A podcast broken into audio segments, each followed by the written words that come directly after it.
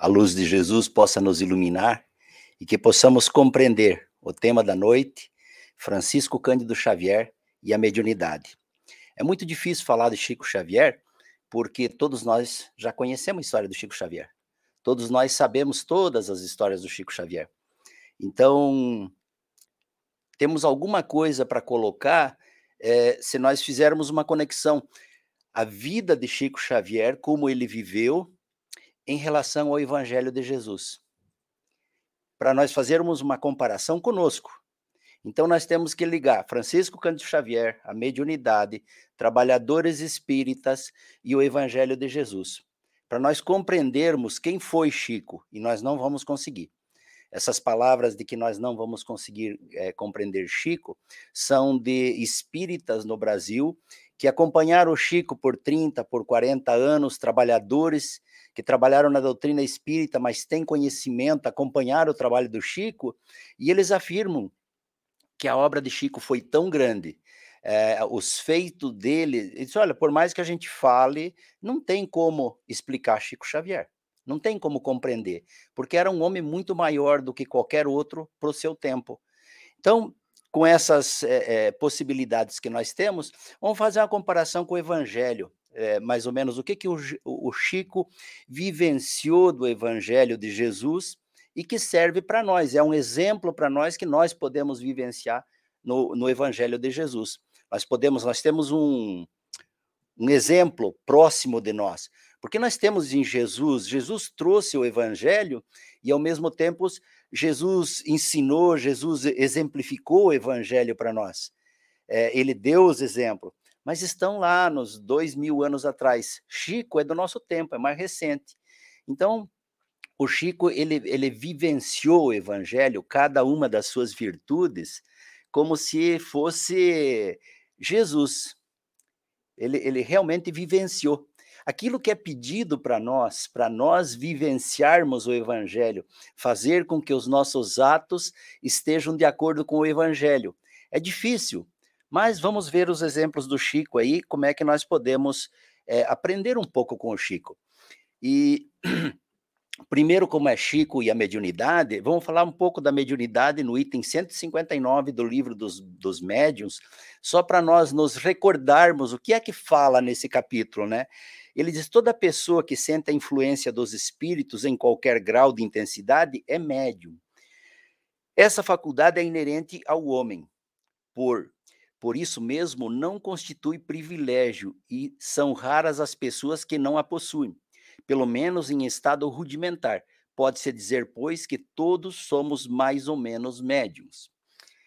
Então, essa explicação desse, desse início de explicação desse item é para dizer que todos nós temos mediunidade, porque nós queremos compreender a mediunidade do Chico, mas nós também somos médios. Se Chico realizou a obra que ele realizou, nós também podemos realizar uma obra menor, mas podemos, porque nós temos a mediunidade. Como ele fala aqui, pode ser que na maioria de nós seja uma mediunidade é, é, rudimentar, aquilo que nós chamamos de mediunidade por, por intuição.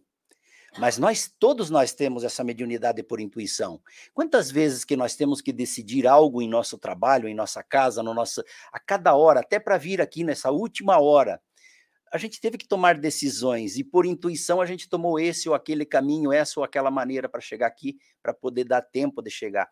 Então a mediunidade de intuição todos nós possuímos e todos nós fazemos uso dela quase que 24 horas por dia, nós temos essa mediunidade.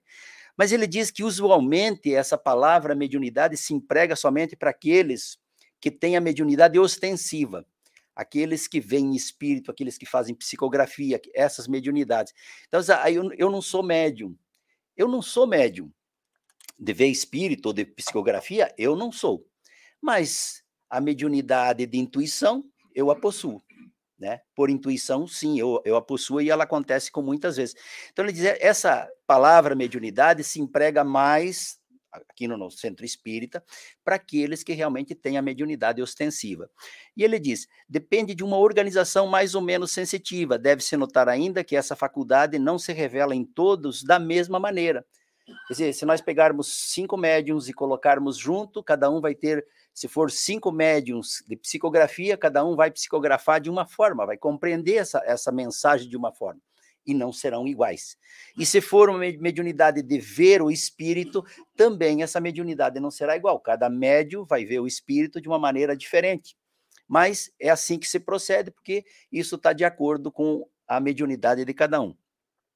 Os médios têm geralmente aptidão especial para esta ou aquela ordem de fenômenos, que dividem tantas variedades quanto as espécies de manifestação. É interessante a colocação desse item nesse começo, porque o Chico Xavier, ele tinha todas essas mediunidades. O Chico tinha várias mediunidades. Então, para nós compreender como que é, é, tem médiums que é só de psicografia, tem outros que é só de comunicação. E o Chico tinha todas as mediunidades. Ele tinha até a mediunidade que provocava medo. Quem convivia com o Chico disse que o Chico tinha uma mediunidade que provocava medo. Segundo o Geraldo Lemos, que viveu com ele, Geraldinho, né? Ele disse: Ah, e tem a mediunidade do Chico que é aquela que provoca medo na gente, porque ele sabe o que cada um está pensando.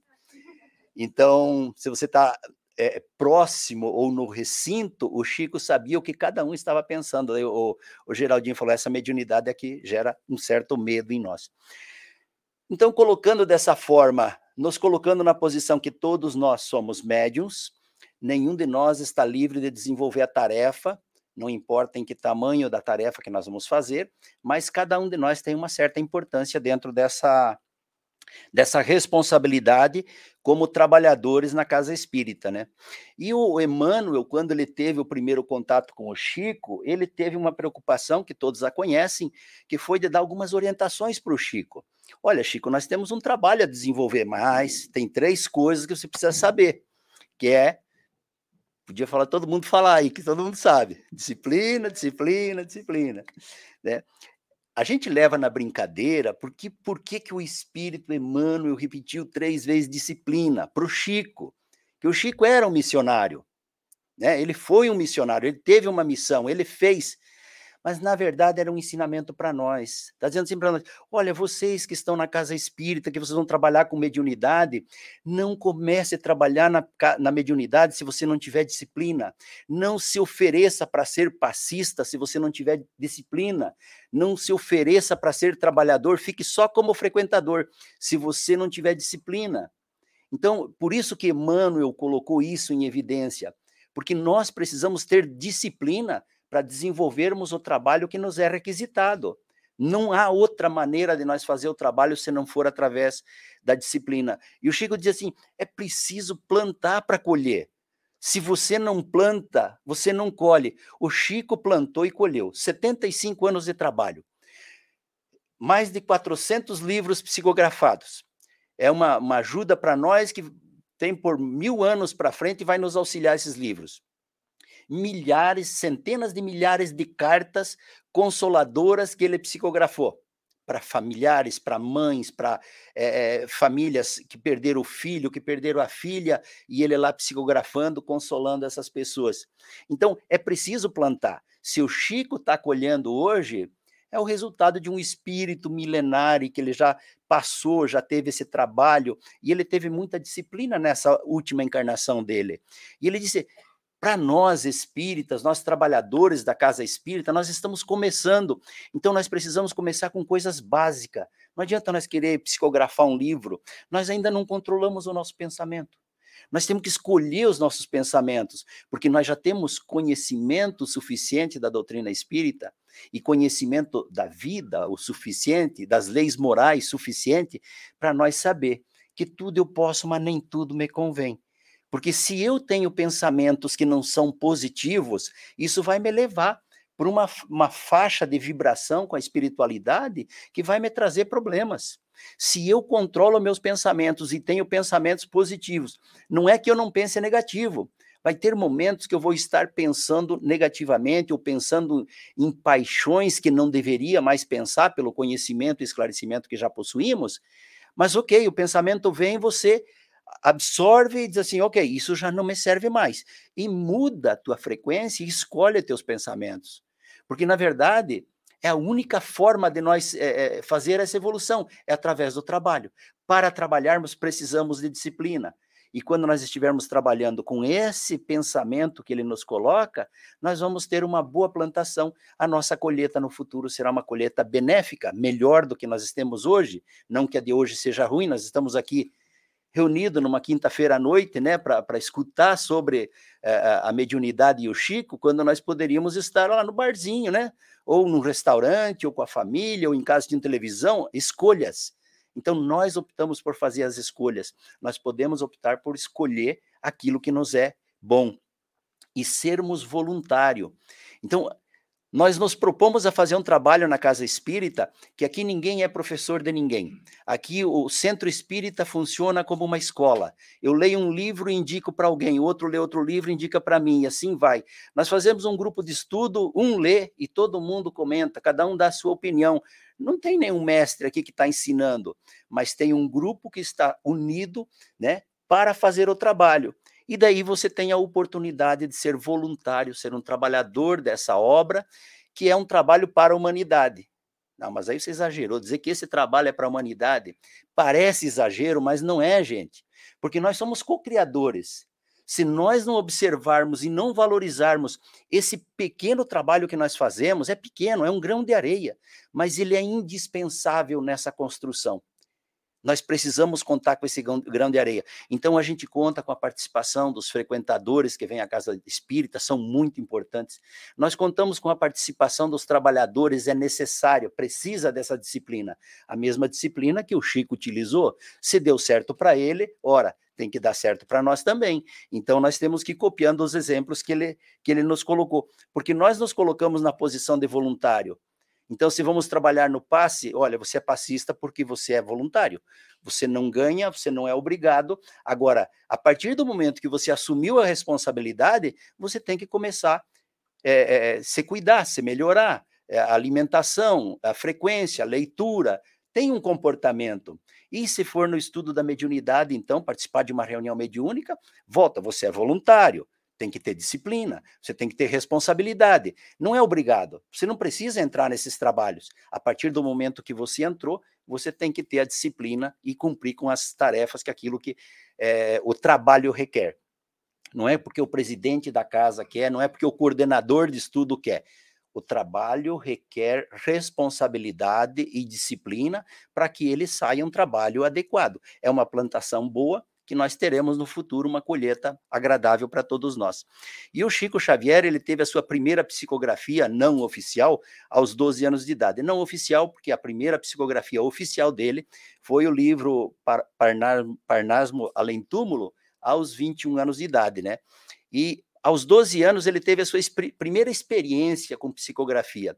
Ele estava na sala de aula e o governo do estado de Minas Gerais lançou um concurso para que todas as escolas do estado de Minas fizessem, os, os estudantes, né, fizessem uma redação, e que essa redação seria para ver quem que era o vencedor do estado, para todo o estado. Então a professora tinha o compromisso de orientar os seus alunos para que fizessem uma redação. E aí o Chico está ali e se aproxima um espírito do Chico e diz: Não, escreva aí que eu vou ditar para você, né? E o Chico falou: Não, isso não é, não é legal, isso não é, não é honesto. Aí o Chico falou para o amiguinho do lado: você está vendo esse homem? Ele quer, senhor, ele, ele quer ditar para mim a redação. Aí o amiguinho dele, que não estava vendo nada porque não era médium, aí o amiguinho dele falou: Ah, Chico, você está com medo de fazer a redação, você está querendo achar desculpa, né? E o Chico não se conformou. Com essa explicação do amiguinho, ele chamou a professora. Disse: Ó, oh, professora, eu tenho que fazer a redação, esse senhor está aqui do meu lado e ele quer editar. Pode deixar que ele dita, isso é coisa da tua cabeça, não vai fazer diferença. Escreve qualquer coisa aí que é só para cumprir tabela mesmo. Né? Tá bom, né? Se veio autorização da professora, já não é mais desonesto, tá dentro da lei. Aí o, o espírito ditou a redação para o Chico e ele ficou em terceiro lugar no estado de Minas Gerais inteiro com essa redação, levando em consideração que o Chico só começou a estudar aos nove anos de idade, e ele contava com 12 anos nessa ocasião, e ele faz essa redação e ficou em terceiro lugar. É lógico que, né, como aqui na Casa Espírita, na, na nossa Casa Espírita lá, o, o, o, orgulho, né, os milindres que surge dentro da classe, a menina do lado, isso não é possível que o Chico tenha uma nota melhor que a minha, né? Eh, não, o Chico copiou de algum lugar, essa redação não pode ser do Chico. E disse, olha, vamos, vamos fazer o seguinte, ele que faça outra redação. Se ele fizer outra redação, aí a gente concorda. Aí o Chico ficou meio assim quieto, intimidado, né? Porque era uma situação. Aí o espírito se aproxima dele e disse: Chico, pode aceitar a tarefa que eu vou te, te ajudar novamente. Daí a menina falou assim: o Chico concordou, ok, eu faço outra redação. A menina falou: ah, mas eu escolho o tema. Ok, você escolhe o tema. Areia. Aí o espírito ditou uma redação para ela, uma poesia, coisa mais linda, né? E colocou lá que o universo é formado por cada grão de areia, que cada um de nós representa esse grão de areia. E daí, quando o Chico termina e a professora ali, ninguém mais fala de redação nessa classe aqui. Encerrou o assunto de redação aqui, já, já deu por hoje, né? Então, são histórias que aconteceu com o Chico e que são, é, são boas para nós de nos recordarmos disso serve de estímulo para nós, para nós entendermos o que, que é a mediunidade, né? Como que, que, que essa, essa comunicação vem do mundo espiritual para com a gente, para chegar até aqui no mundo material, né? Então, é, é, é, é muito interessante essas histórias. E aí, tentando fazer uma conexão com bem-aventurados os aflitos, nós todos aqui compreendemos o capítulo 5 do Evangelho, bem-aventurados os aflitos, as nossas aflições, as aflições atuais, as aflições de vidas anteriores, as aflições futuras. E, e tudo isso gera as aflições, geram problemas que cada um de nós vivencia, diferentes tipos de problema no nosso dia a dia. E que é normal, porque, como nós somos espíritas, nós sabemos que essas a, aflições são resultados das nossas más escolhas de vidas passadas e que agora nos é convidado a vivenciarmos essas aflições. E até aí, tudo bem, todo mundo compreende, todo mundo está de acordo. Mas e aonde que entra o Chico? O Chico. Me desculpe, mas eu vou tossir um bom pouco, viu? Tem uma alergia de garganta que é. Aonde que entra o Chico nas aflições. O Chico tinha aflição? Tinha. Porque o Chico era um missionário, mas ele era um ser humano. Ele também tinha aflições. O Chico tinha dores no corpo insuportáveis, em determinados momentos, que ele realmente ficava numa, numa situação. Muito obrigado. Médium de transporte.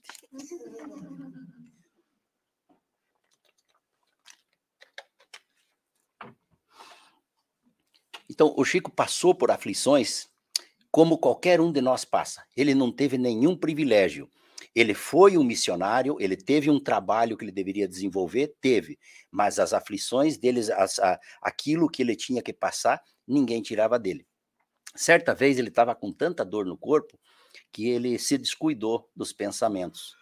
E ele disse: se nem, se nem Deus dá jeito nas minhas dores, só se for o cramunhão para dar jeito o Chico se desequilibrou emocionalmente para ter um pensamento desse, né? De dizer assim, só se for coisa ruim para me, me auxiliar. Foi ele falar isso e apareceu um espírito, o, o, o chefe de uma falange de espíritos é, maus, né? E ele disse: Você me chamou? Emmanuel já fala no ouvido do Chico: Não negue. Não negue, porque você chamou. Em pensamento, você chamou. Aí o Chico pensou um pouquinho e falou assim: Chamei. Chamei. Estava pensando aqui se nós juntássemos a tua força e a minha e curasse a minha moléstia. Porque daí eu posso fazer o trabalho que me é pedido para fazer. Calma aí, o que, que eu ganho com isso? Ah, você me ajuda a fazer o trabalho no bem. Eu não quero trabalhar no bem e o espírito desaparece. Mas o Chico, ele passou por essas dificuldades, como qualquer um de nós passa. São aflições que você tem que vivenciar e que não não tem como você é, fugir delas. E o Chico tinha mediunidade de cura. Ele curava muitas pessoas que o procuravam assim. É, todos que o procuravam, ele tinha uma resposta. Não importa qual era a sua doença. Você chegava lá, falava para ele, qual é o seu problema? Ah, eu tô com uma tosse horrível, né? Bem que ele podia vir aliviar agora. já que é uma, uma alergia, né, aflições de vidas passadas, e o Chico dava uma receita, dizia, não, toma esse remédio aqui que você vai, vai resolver o seu problema, né? Então, ok. E as pessoas tomavam, se curavam, voltavam e agradeciam. E ele dizia assim, é, obrigado, Chico, você, você me curou. E ele dizia assim, não, não fui eu que te curou, quem te curou foi Deus, foi Jesus que te curou, eu não curei. Está né? relacionado com o, o, Evangelho segundo o Espiritismo, capítulo 8, no item 20 e 21, de João Maria Vianney, que também era um padre que viveu lá na França em 1800 e alguma coisa, e ele promovia muitas curas. E as pessoas agradeciam, diziam, não foi, o Vianney me curou. E ele dizia, não, não fui eu, foi Deus que te curou. Então, sempre é, reconhecendo que a cura não pode vir, é, por maior que seja o missionário, não vem do missionário, vem de Deus. Então tá, tá de acordo esse, essa parte, né? E o Chico trabalhava até altas horas na casa da, na casa espírita lá. Ele não tinha muito como sair cedo de lá. Certa vez ele já estava havia fechado a casa espírita, estava fechando o portão para sair e chegou um homem desesperado. Nossa, já fechou, Chico? Tá precisando de uma receita. Tô com um problema na perna aqui, uma ferida que vai do joelho até o tornozelo e eu, eu precisava de um remédio para isso. E o Chico Bom, o Chico nunca teve muitas posses, né? já era é, habitual ele não ter, mesmo dentro da casa espírita. Mas ali naquele momento, fora, ele não tinha papel para fazer uma receita para aquele cidadão que estava com problema na perna. Aí o Chico pede para um, pede para outro. Não, não tenho papel, não tenho, não tenho. E tinha um que estava levando uma sacola de pão. Aí o Chico fala, rasga um pedaço do papel aqui, do pão, né? E alguém arrumou um, lápis para ele, pegou o papel de pão, encostou na parede lá no muro e escreveu a receita. Falou para o rapaz: vai na farmácia, manda eles preparar esse remédio para você e você passa duas vezes por dia que vai curar a tua perna. E o rapaz pegou e saiu muito mal-humorado, né? O Chico é um charlatão. Onde é que já se viu escrever uma receita num papel de pão e querer que eu acredito? Isso é um charlatão. Eu vou desmascarar o Chico. Essa dessa não passa. Essa essa ele aprontou comigo. E aí ele foi para casa, pegou a receita e jogou no lixo. Porque era um abuso escrever num papel de pão rasgado ainda, né? Aí ele foi dormir. Foi dormir, mas dormir que é bom nada. Passou a noite inteira virando de um lado para o outro sem conseguir dormir e a dor na perna só aumentando. No dia seguinte, ele levanta, né, uma noite mal dormida, cansado e com dor, e ele olha para a lixeira diz: ah, sabe de uma coisa? Eu vou pegar esse, esse, esse, papel aqui, vou lá na farmácia, vai que dá certo, né? Foi na farmácia, fez o medicamento, passou 30 dias. A pele estava restaurada como se nunca tivesse tido uma ferida. Aí ele falou, mas deu certo, curou mesmo. O Chico não é charlatão, não. Não, eu tenho que ir lá agradecer o Chico. Voltou lá. Ô, Chico, lembra de mim? Claro que eu lembro, meu irmão. Como é que tá a perna? Então, sarou, tá boa. Ah, que bom. O, me desculpe, o Chico falando para ele. É, me desculpe de eu ter escrito num papel de pão. Não é que eu seja charlatão, é que eu não tinha outro papel. Era a mediunidade que dava medo, porque o Chico sabia o que as pessoas pensavam. Então ele disse, ele chamou o Chico de charlatão. O Chico, não, eu não sou charlatão, mas como é que ele ia falar? O Chico educadamente falou: ó, você me desculpe escrever num papel de pão, mas eu não tinha outro papel, mas eu não sou charlatão. Não, Chico, eu sei, você me curou, Chico. Não, não fui eu que curei, quem curou foi Deus. Deus que cura, não eu, né? E bem-aventurados os pobres de espírito, né? Que é um capítulo do Evangelho que fala sobre a humildade. O Chico foi a exemplificação da humildade. É, dizem os que trabalhavam com ele que ele era tão humilde que ele diminuía o trabalho dele para que os outros não se sentissem é, é, ofuscados pelo, por tanto brilho, por tanto trabalho bom que o Chico fazia, né? Porque era uma disparidade. Não é que o Chico quisesse aparecer, mas ele era, usava da humildade nesses casos e ele sempre falava: olha, o trabalho que a gente faz aqui só é possível por, por causa de vocês. Então ele envolvia os trabalhadores da casa, que é, é, é a história a história do grão de areia, não há como você fazer um trabalho sozinho. Você precisa dos trabalhadores que. Imagina lá no Chico, ele tinha fila que ele distribuía pão. E não era para 50 ou 60 pessoas. Vinha 500, 600 pessoas lá. Vinha pessoas que não eram nem espírita, que eram evangélicos, que eram católicos. E aí um repórter foi fazer uma matéria lá e perguntou, mas qual é a sua religião? Ah, eu sou evangélica, mas está na fila do pão do centro espírita?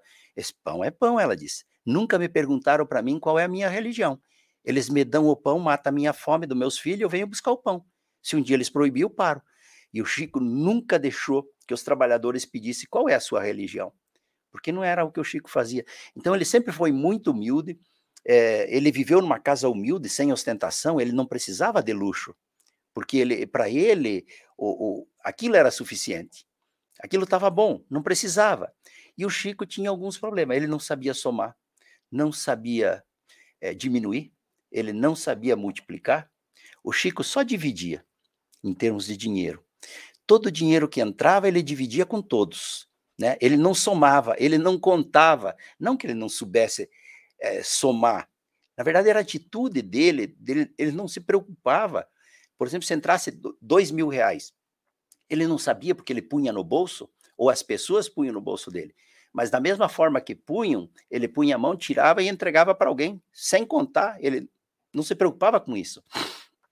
Então, realmente é de uma, de uma extrema humildade que ele tinha, né? E ele só dividia mesmo os poucos trocados que ele tinha, ele dividia com os necessitados. Dividia aquilo que ele sabia fazer muito bem, que era a mediunidade, escrever as cartas, é, consolar corações das mães, da, da, das pessoas que vinham ali.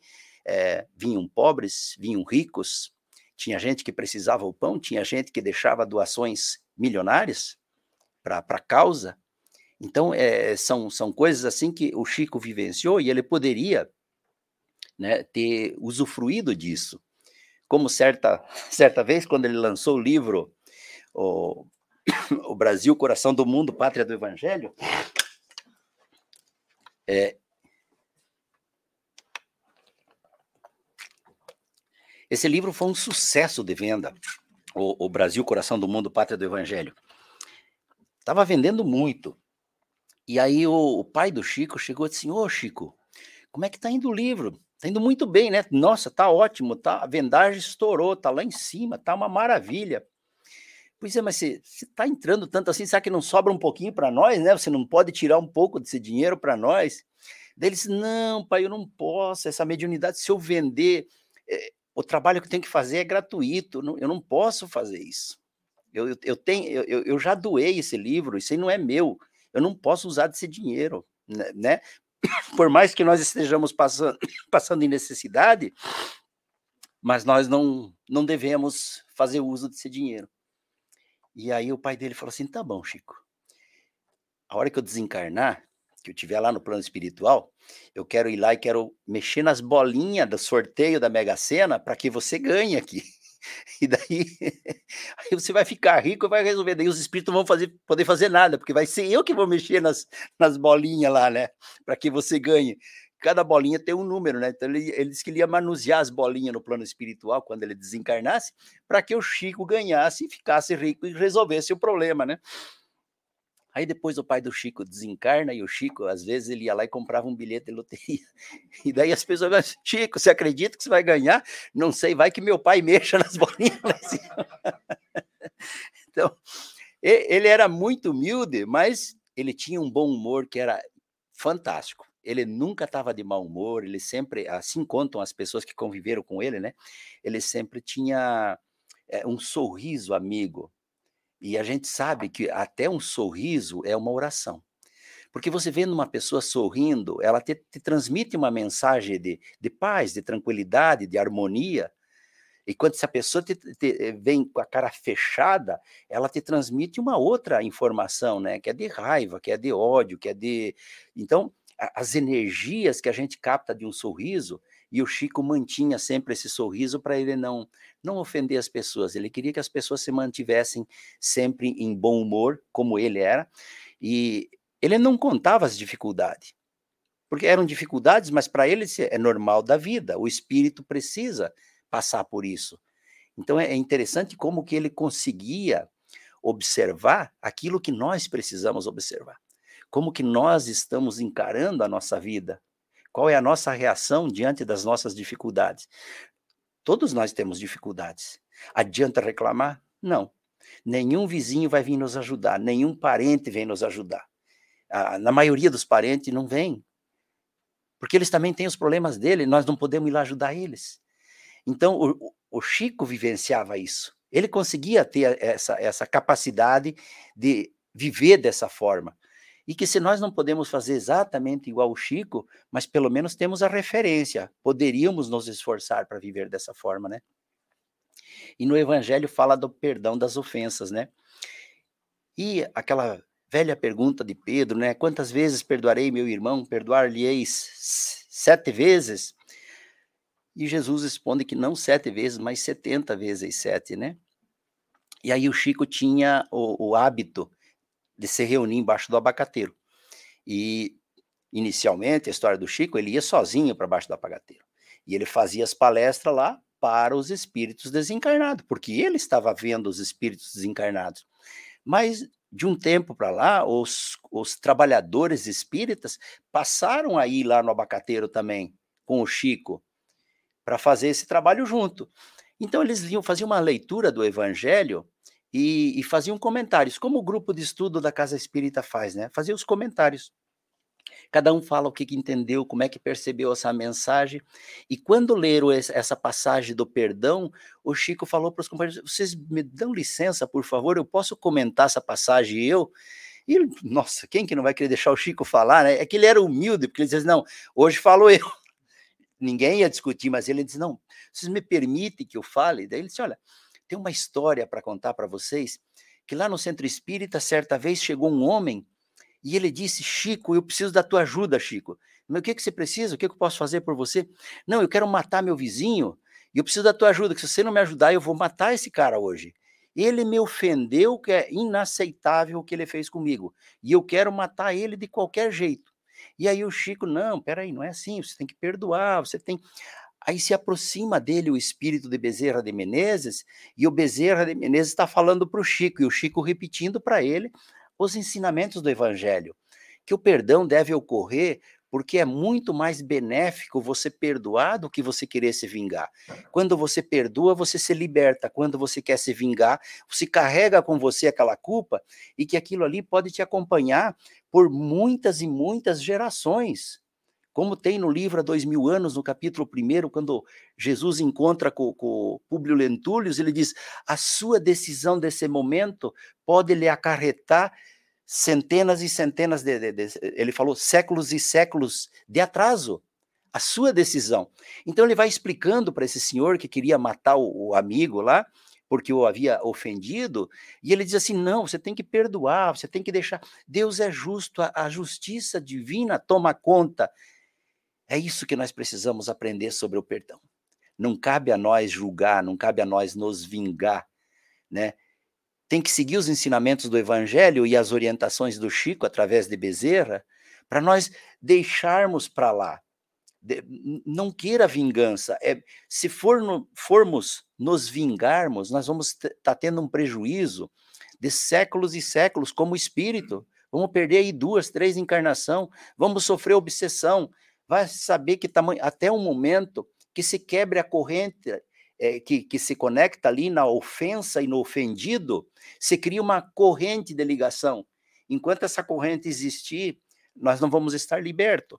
Então Chico vai falando para ele, e ele diz: tá bom, Chico, tá bom. Foi embora. Na sexta-feira seguinte, ele voltou. Chico, vim buscar, vim buscar gasolina. Porque ele começou a dizer que quando ele ia no centro espírita, é como se ele fosse buscar o combustível, a gasolina. Ele Chico, vim buscar gasolina, Chico. Então senta aí, meu irmão. E daí de novo aquela conversação, orientação, perdoa. Dois anos passados. E ele chegou no centro, sentou, quieto, e o Chico, o Chico falou assim: e aí, meu irmão, não veio buscar gasolina hoje? Não, não quero mais gasolina. Ele morreu, Chico. Passei na casa dele, estavam fazendo o velório dele. Aí o Bezerra de Menezes, através do Chico, fala para ele que ele realmente ele desencarnou de um processo natural e que não precisou o companheiro matá-lo e que a, a, a, ofensa que ele havia cometido ele tinha que resgatar. Porque o espírito é, tem a liberdade de, de, plantar, mas vai ser é, convidado a colher né, essa, essas plantações. Ele diz assim: então, olha, a própria justiça divina se encarregou do, do, desencarne que já estava programado, poderia ter sido antecipado, mas se ele tivesse cometido o crime como ele queria, é, ele só ia angariar para ele prejuízo, problemas, né? Ia carregar com ele a culpa de ter matado alguém. Não é suposto você tirar a vida de ninguém. Nós temos esse entendimento e temos essa compreensão, mas às vezes, quando a ofensa é muito grande, a gente meio que a gente perde um pouco a noção A gente tem que tomar certo cuidado, porque por mais bruto que seja o crime, nós não podemos querer que o criminoso seja morto também. Ah, é fácil porque não é da tua família as vítimas. É verdade. Eu concordo que isso é verdade. Como não é da minha família, é mais fácil. Mas enquanto não acontece com a minha família, eu tenho que ir trabalhando em mim essa ideia de que não adianta eu querer matar para compensar. Eu tenho que buscar o perdão. Para que se uma hora vier acontecer comigo, eu esteja mais preparado para poder passar por essa, por essa é, expiação, né? Porque isso não é nem uma aprovação, isso é uma expiação você ter alguém da sua família assassinado ou coisa desse tipo, né? Então, essa leitura, o Chico conta essa história que é, o quão importante é para nós o perdão. E nós, como espíritos aqui que estão buscando a nossa evolução, é nós colocar cada vez mais isso na nossa mente, a, a necessidade e a importância é, do perdão. E tem uma história né, do Chico, mas eu, eu gostaria de falar primeiro da mulher adúltera do Evangelho, porque faz uma ligação de mediunidade de Jesus e a mediunidade do Chico Xavier. Porque quando Jesus se reúne com aquele grupo de, de espíritos que queriam apedrejar a mulher adúltera, Jesus sabia exatamente o que ia na cabeça de cada uma daquelas pessoas que estavam ali, né? Ele sabia. E Jesus não falou nada, ele simplesmente se abaixou e começou a escrever na areia. E aí ele diz: Ah, quem não tiver pecado, que atire a primeira pedra. Por que, que Jesus diz? Porque ele conhecia, sabia que todos ali tinham pecado, sabia que ali não, não tinha nem um santo ali, né? Ele conseguia através da mediunidade de Jesus, que ele tudo via e tudo sabia e todo, tudo conhecia, ele, ele conseguia é, é, identificar em cada um daqueles, tanto que ninguém atirou pedra e todos saíram. E, e Jesus, é, Chico Xavier teve uma, uma, uma, história semelhante da mediunidade que dá medo, né? O, o, Geraldo, o Geraldinho, como eles chamavam, né, mais, mais intimamente entre ele, ele e o Chico, o, o Geraldinho foi visitar o Chico Xavier em Belo Horizonte já nos últimos dias de vida do Chico. Ele já estava assim, bem fraquinho tal, e estava deitado na cama lá, e ele falou para. Foi uma, o, Geraldinho e uma outra irmã lá que cuidava dele, né? E aí chegou lá e ele falou assim: Ah, eu tô com problema nos pés. Aí ele pega e ergue os pés para ela tirar as cobertas que estavam enroladas embaixo, porque do tanto ele querer se cobrir, puxar, vai enrolando as cobertas, né? Aí ele ergueu os dois pés para cima, assim, uma posição difícil. Se, se você tentar fazer é, exercício em casa, erguer os dois pés, dá até tremedeira, viu? Isso para quem não está doente. Agora o Chico ali naquele, nos últimos momentos, ele ergue os dois pés assim segura, né? Conforme mostra no vídeo. E daí ele diz assim: "Ah, eu, eu tô com eu tô com eu tô com. E, e, não sai a palavra, que ele fica só naquele eu tô com. O Geraldinho que estava do lado, sim, o Chico tá com chulé. Pensou, ele não falou. Aí a, a irmã que estava cuidando tirou a coberta, enrolou os pés dele e tal, cobriu direitinho. Aí ele deu um sorriso e falou: Muito obrigado, minha irmã. Está muito mais confortável agora. Aí ele virou para o lado e disse: Geraldinho, eu não tenho chulé. Eu nunca tive, eu sempre tive o maior cuidado com meus pés. o Geraldinho só pensou no chulé. E ele, ele tinha essa capacidade de, de, de perceber o pensamento das pessoas.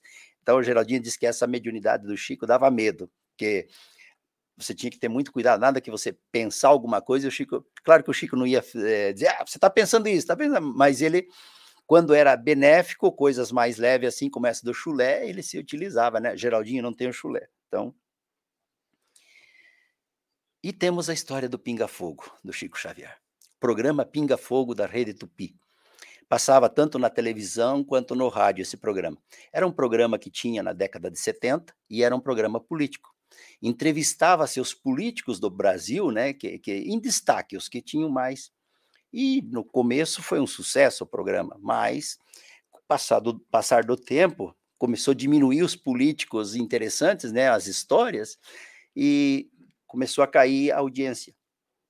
Aí os diretores do programa, que tinha vários diretores, né, se reuniram, fizeram uma reunião lá entre eles, que eles precisavam fazer alguma coisa, tomar uma atitude, porque como que nós vamos fazer agora com a audiência caindo?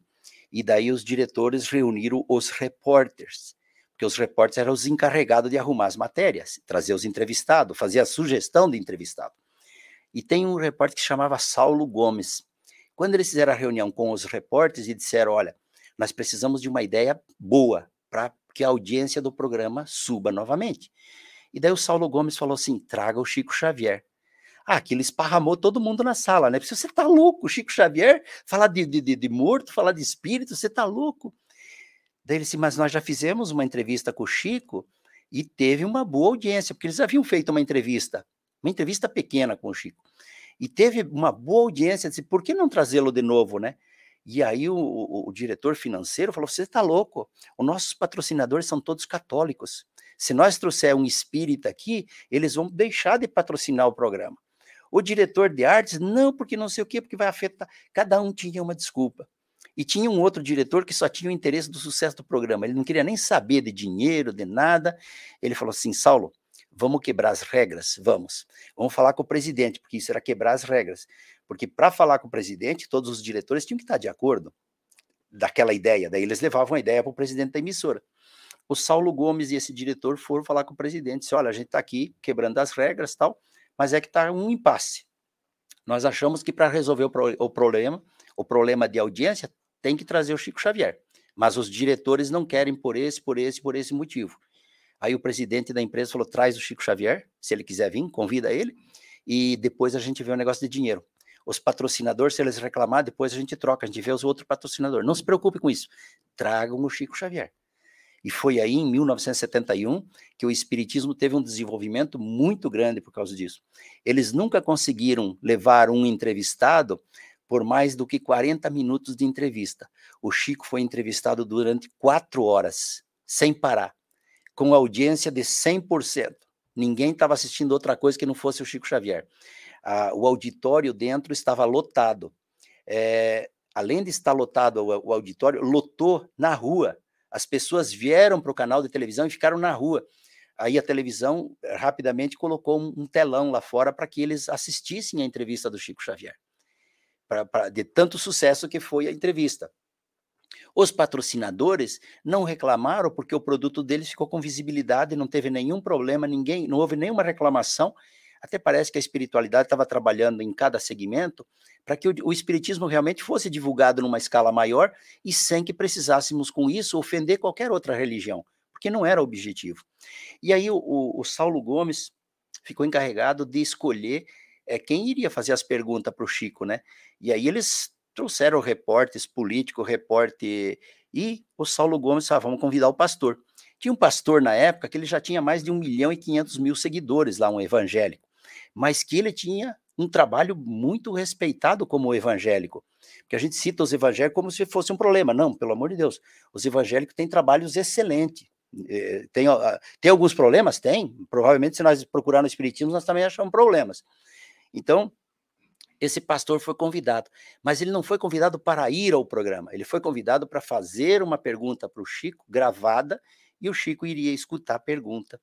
E o pastor, antes de fazer a pergunta, ele falou assim: Chico, eu sei que você é um homem de Deus, é, porque o trabalho que você faz só pode ser de alguém que realmente é, é, esteja trabalhando com Deus, porque o seu trabalho é irretocável, não, te, não temos como fazer nenhuma observação negativa do que você faz. Mas eu sou obrigado a fazer uma pergunta para você. Se vocês espíritas acreditam na reencarnação, como que vocês explicam da onde que reencarnou Adão e Eva e os seus dois filhos. E daí o Chico falou assim: Olha, excelente pergunta.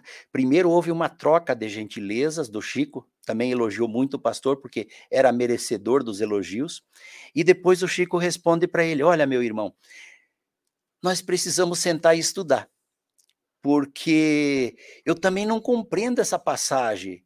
Eu leio e não compreendo, porque está escrito ali: Adão e Eva tiveram dois filhos, Abel é, Caim mata Abel, né? Eu sempre perco a referência. Não, é, é, já veio o terceiro. Mas quem mata? É, Caim que mata Abel ou Abel que mata Caim?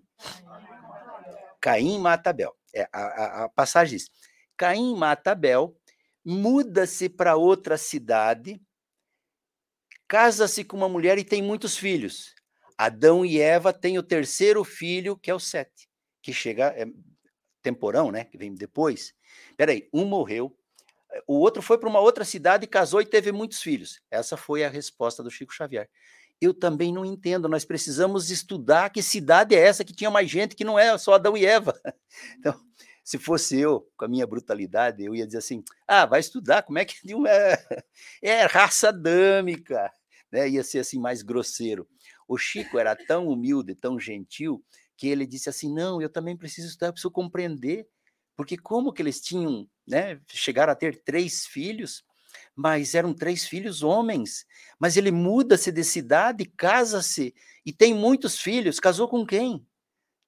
Então, aí o pastor é, é, aceitou a resposta que precisavam estudar, que não era ofensiva, e cada um segue a sua, a, o seu pensamento, a sua doutrina, mas só para a gente é, compreender o que, que foi Chico Xavier, como que ele se comportava perante as pessoas, não importava com quem ele estivesse falando. Mesmo quando convidaram ele para o programa, ele disse: Não, acha outra pessoa, eu não tenho nada que eu possa falar lá que vá é, ser merecedor de, de, de, estar num canal de televisão.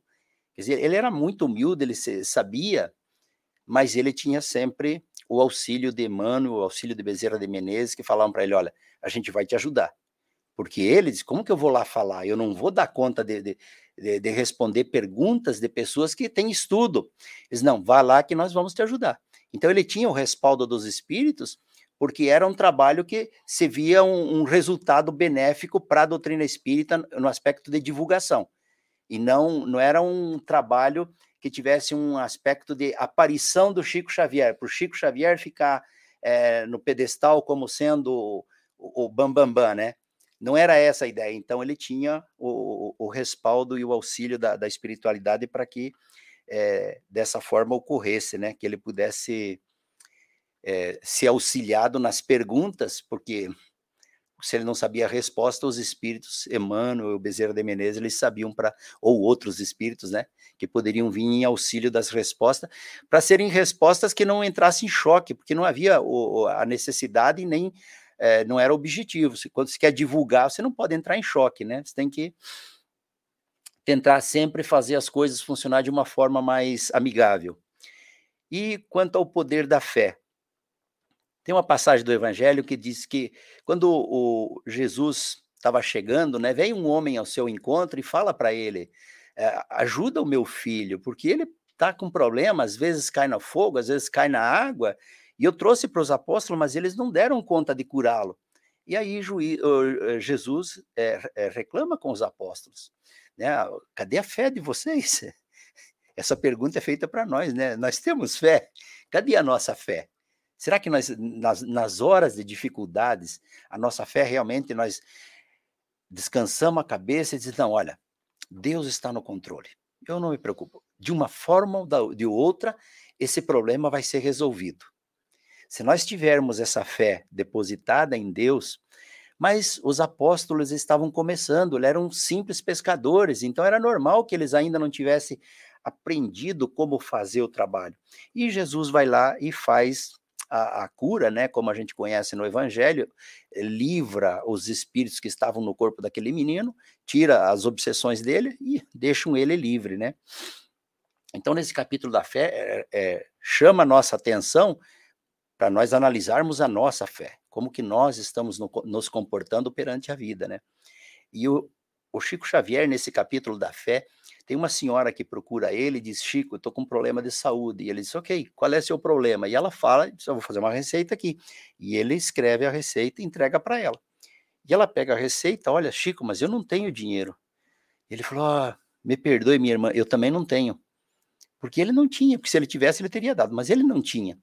Mas na hora, o Chico teve o auxílio de Bezerra de Menezes, que o Bezerra de Menezes já era reincidente nesse caso, né? O Bezerra de Menezes falou para ele, Chico, fala para ela cortar a receita em pedacinho e tomar cada pedacinho com um copo d'água, que aí está o medicamento para ela. E aí o Chico falou para ela, olha, se você não tem dinheiro para comprar o remédio, você pega a receita, pica ela em pedacinho, todo dia você toma um pedacinho da receita com um copo d'água que você vai sarar, ok. E o Bezerra de Menezes é reincidente porque quando ele ainda estava encarnado, ele passou pela mesma situação. Certa vez ele saindo já pelas 11 da noite da casa espírita e se aproximou um homem e falou para ele: Bezerra, eu estou com fome, eu não tenho dinheiro, a minha esposa está com fome, meus dois filhos, não tenho trabalho, eu estou procurando trabalho, eu não encontro trabalho. eu preciso de trabalho, preciso de dinheiro. Se você tiver um trocadinho para mim comprar um pão para as crianças, já está de bom tamanho. E o Bezerra de Menezes que bate nos bolsos, né? Como se fosse procurar alguma coisa, e também não tinha nada. Daí o Bezerra de Menezes teve uma orientação da espiritualidade, falando que ele orientasse aquele homem que fosse para casa, tomasse um copo de água e que desse um copo de água para cada um dos familiares, que aquela água mataria a fome deles. E ele fez, foi para casa à noite, cada um tomou seu copo d'água da família, no dia seguinte a mesma coisa. Isso é fé. Você tomar um copo de água achando que é um alimento que vai te matar a fome. E ele fez, e depois a história conta que ele arrumou emprego. E o Chico foi orientado para essa senhora que fizesse a mesma coisa, que cortasse a receita. Esse é o poder da fé, que nós precisamos aprender, precisamos desenvolver e poder, precisamos utilizar em nosso benefício.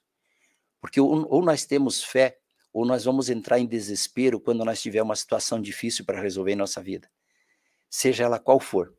Pode ser uma situação material, perda de trabalho, perda de renda, contas a pagar, pode ser de saúde. Né? A gente goza de boa saúde, estamos todos muito bem. É de um dia para o outro, alguma coisa acontece e alguma coisa pifa e a tua saúde.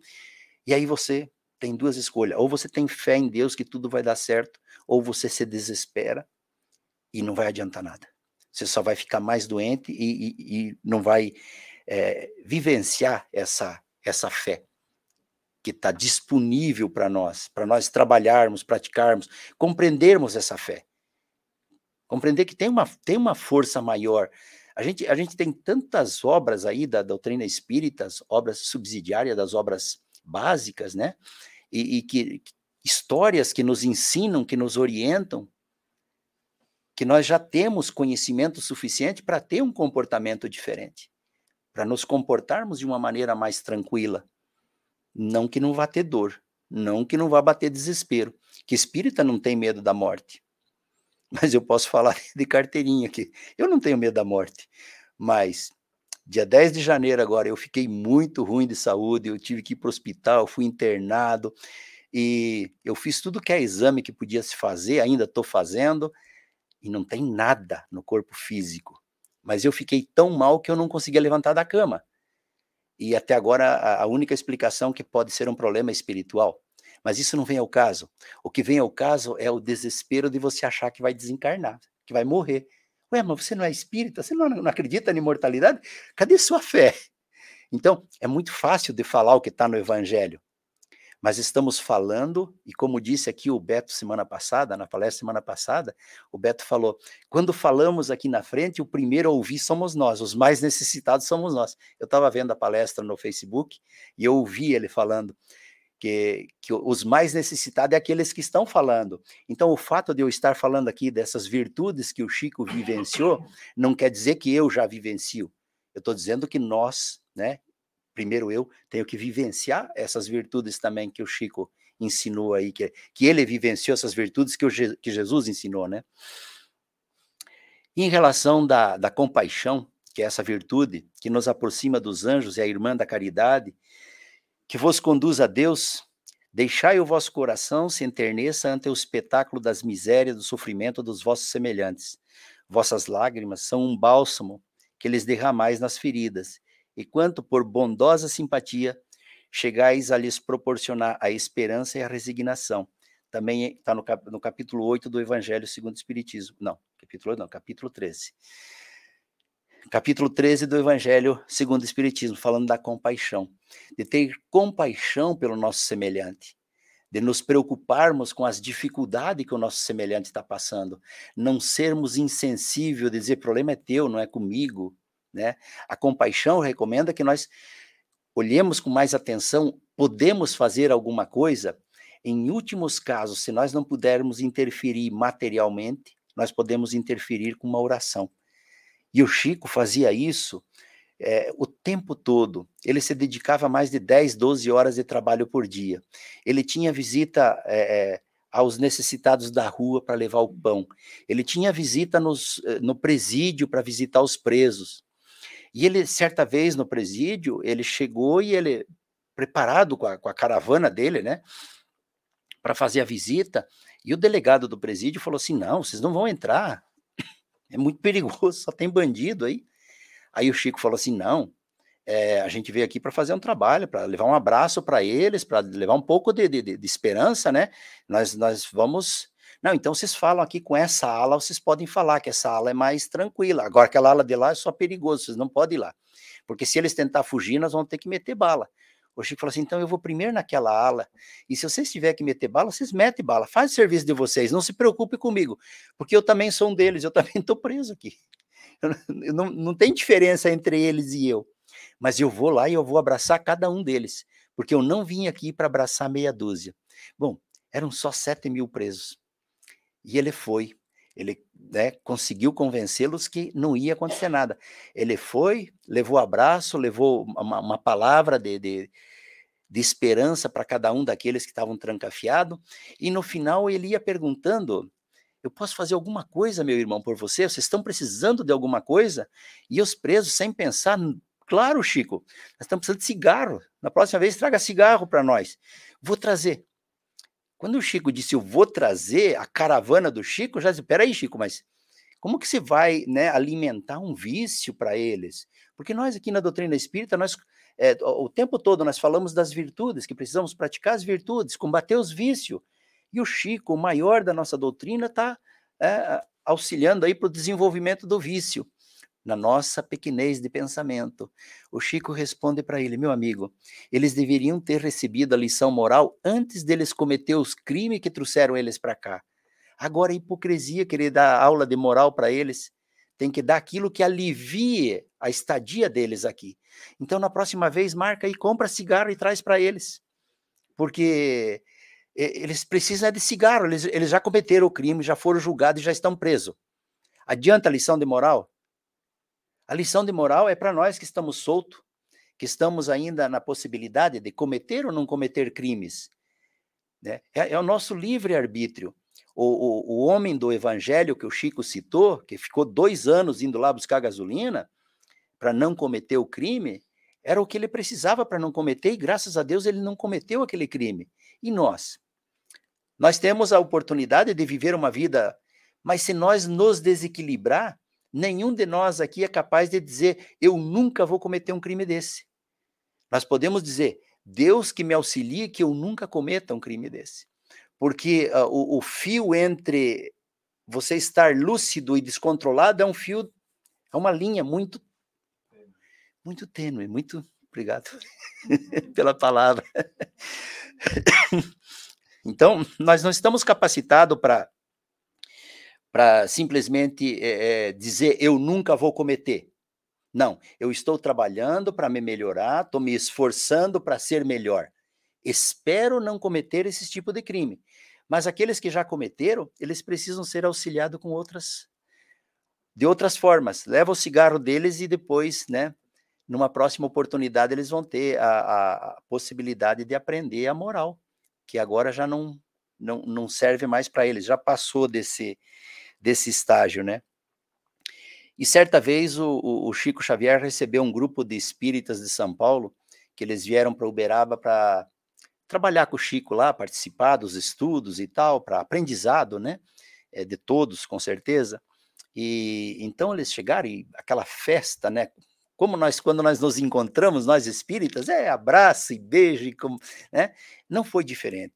Só que o Chico cometeu um leve erro, né? Ele chegou para um dos, dos companheiros que estava chegando de São Paulo, disse: oh, meu amigo, como é que você está? Apertou a mão, deu um abraço, eu sinto muito pela sua perda. E daí ele disse: Mas que perda? Não perdi ninguém, o Chico está louco. E daí o, o, Chico, ele falou: Mas não perdi ninguém, Chico. Não, tudo bem, tá, ah, a gente sempre perde alguém. E aí ele ficou sem entender aquilo, né? E eles se retiraram e quando terminou esse trabalho, ele voltou rapidamente para o hotel. Eles tinham que ligar para São Paulo, para a família, para saber, porque o Chico não costuma é, cometer erros, né? Aí, quando ele ligou lá, a esposa dele tinha falecido às 10 horas da manhã, o Chico já sabia. E ele foi dar as condolências para o cara, mas o cara não sabia, porque ele estava em viagem quando isso aconteceu. E aí, ah, eu sinto muito pela sua esposa. Aí ele disse, mas, mas que, que, minha esposa está em casa com saúde? É, tá sim, está com muita saúde em espírito, né? mas ele tinha, ele tinha essas passagens, né? E, e, a, e, a, tinha uma mulher que trabalhava com ele, ela tinha um radinho de pilha e ela sempre ligava lá para ele escutar uma música, né? E ela terminou esse trabalho dela, estava indo embora, ele falou: Ô, Fulana, deixa teu radinho aqui hoje, eu quero escutar as notícias sobre a morte do. Ah, aquele médium que era curador lá do Brasil, tem o filme dele. Zé Arigó. Eu quero escutar as notícias da morte do Zé Arigó. Ah, o Zé Arigó morreu? Não, ele vai morrer mais tarde. Mas aconteceu no dia mesmo. O Chico já sabia que, que ia acontecer aquilo ali, né? Então, são histórias engraçadas que, que servem para nós, é, de humor para nós, para rirmos, para aprendermos, para compreendermos um pouco da mediunidade do Chico e saber que a mediunidade é, é, é essa possibilidade de trazer a luz do mundo espiritual para esse mundo de trevas que nós habitamos. Então a mediunidade tem que ser sempre tratada com muito respeito, com muito carinho, com muita disciplina e sempre a mediunidade com Jesus, porque através da mediunidade é que nós vamos é, nos melhorar e fazermos um trabalho que seja pelo menos coerente com as, a, a exemplificação do Chico, né? E as exemplificação de Jesus, que são as maiores que nós temos. No mais, muito obrigado a todos e que Deus nos abençoe e me desculpe pela tosse. Essa ela vem sem eu convidá-la.